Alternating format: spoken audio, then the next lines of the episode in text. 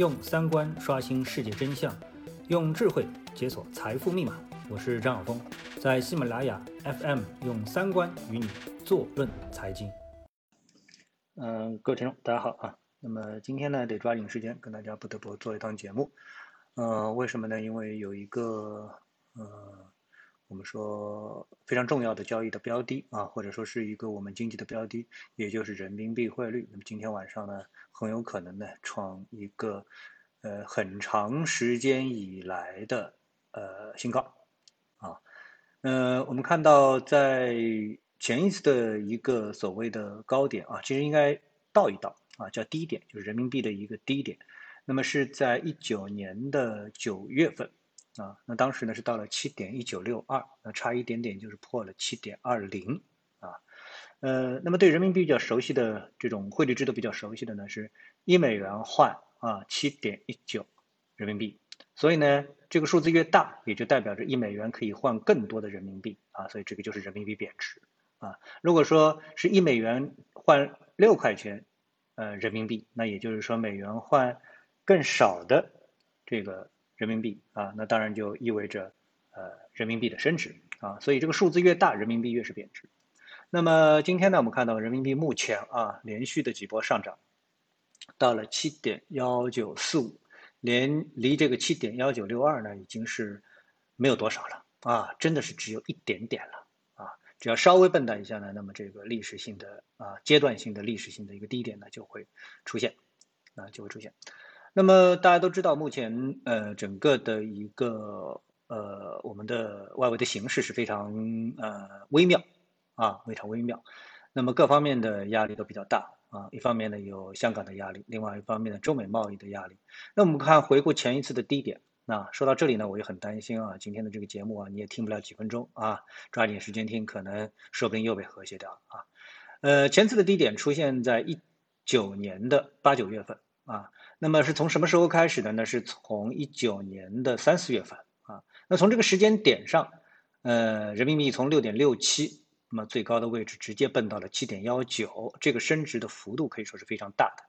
那么看了这样的一个上升波段，一个时间段的话，那你就知道，那么前一波的人民币啊的大幅的这个升值呢，是和中美贸易战啊有着非常直接的一个逻辑关系啊。呃，打响了啊，战役打响了，人民币就开始贬值。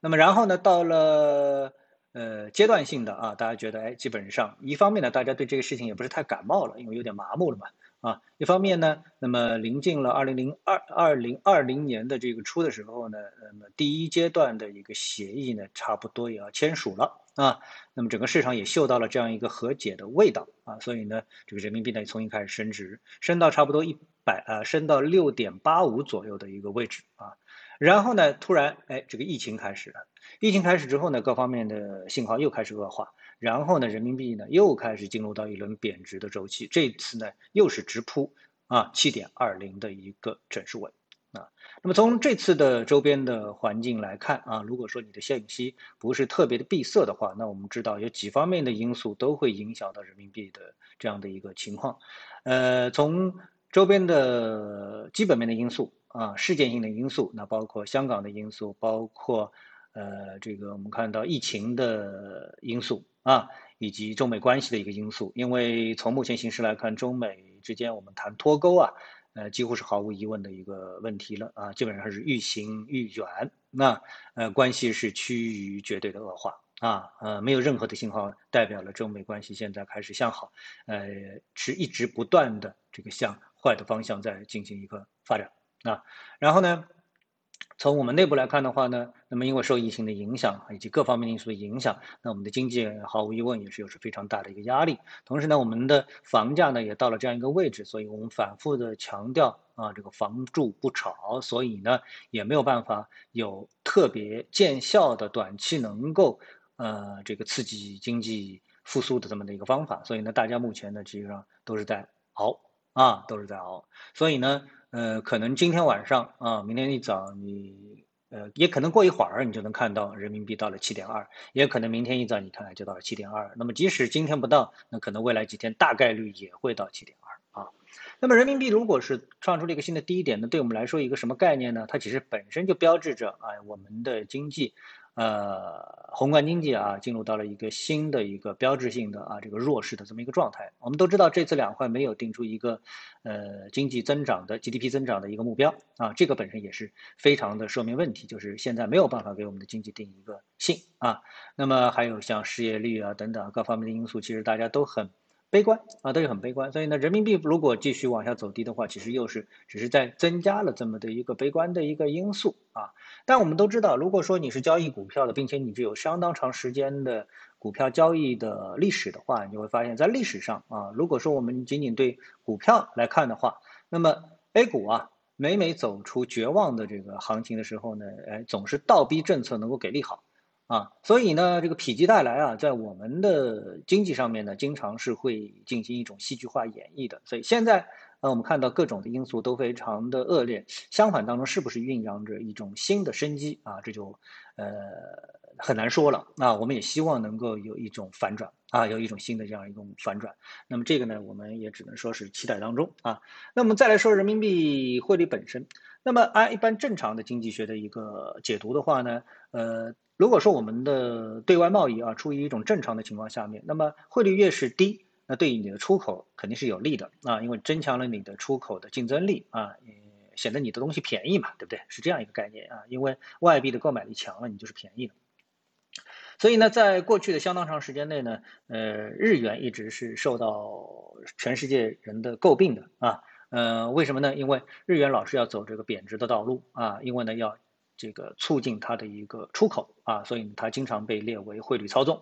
啊。那么后来呢，逐渐逐渐的放弃了，日本也认命了啊，一直让它的这个汇率呢处于一个相对比较高的位置，那它也就不纠结这一点了，大家呢也就不指责它了。所以呢，如果在一个正常的贸易的呃来往的这个过程当中，你的汇率越低，你一定是越便宜啊，越占便宜啊。所以大家呢都是希望自己的本币啊能够便宜一点。这就是为什么呢？在过去相当长的时间内呢，这个人民币啊都是处于一个相对升值的状态啊。呃，为什么呢？就是因为大家不想让你的人民币的啊，或者说是中国的产品太具备全世界的这个竞争力啊，所以呢就逼着你升值啊，是这样一个道理啊。就像我们在过去说这个所谓的日本的广场协议，在广场协议之前，你知道日元对人呃对美元是多少？是将近最高是将近接近四百啊，一美元换四百。后来呢，在广场协议的这个过之后啊，逼着日元，所谓啊，我们说假设我们用通用的说法，就是逼着日元不断的升值的话呢，一直升到了最高差不多接近八十的这样位置。你知道四百到八十啊啊，所以呢，之前呢，我们说如果说中国走日本这条道路的话啊，呃，那么呃，人民币从八升到二，升到三都是非常正常的事情。但是呢，我们升到了六，接近六的时候呢，就戛然而止，现在重新又回到了七的水平。啊，我们知道历史上相当长的时间，我们的人民币都是处于八点二几的这样的一个水平啊，所以呢，如果说你现在去看这个人民币汇率的话，其实是相当有看点的啊，相当有看点的。那么人民币汇率这个贬值的背后，它到底意味着什么？其实你只要稍微思考一下，或者你是留意一下，那么就会发现后面是非常有故事的啊。那么随着中美的一个脱钩，那么人民币。呃，即使是走向一个贬值，那么它是不是能够促进我们中国商品在世界上增加这个，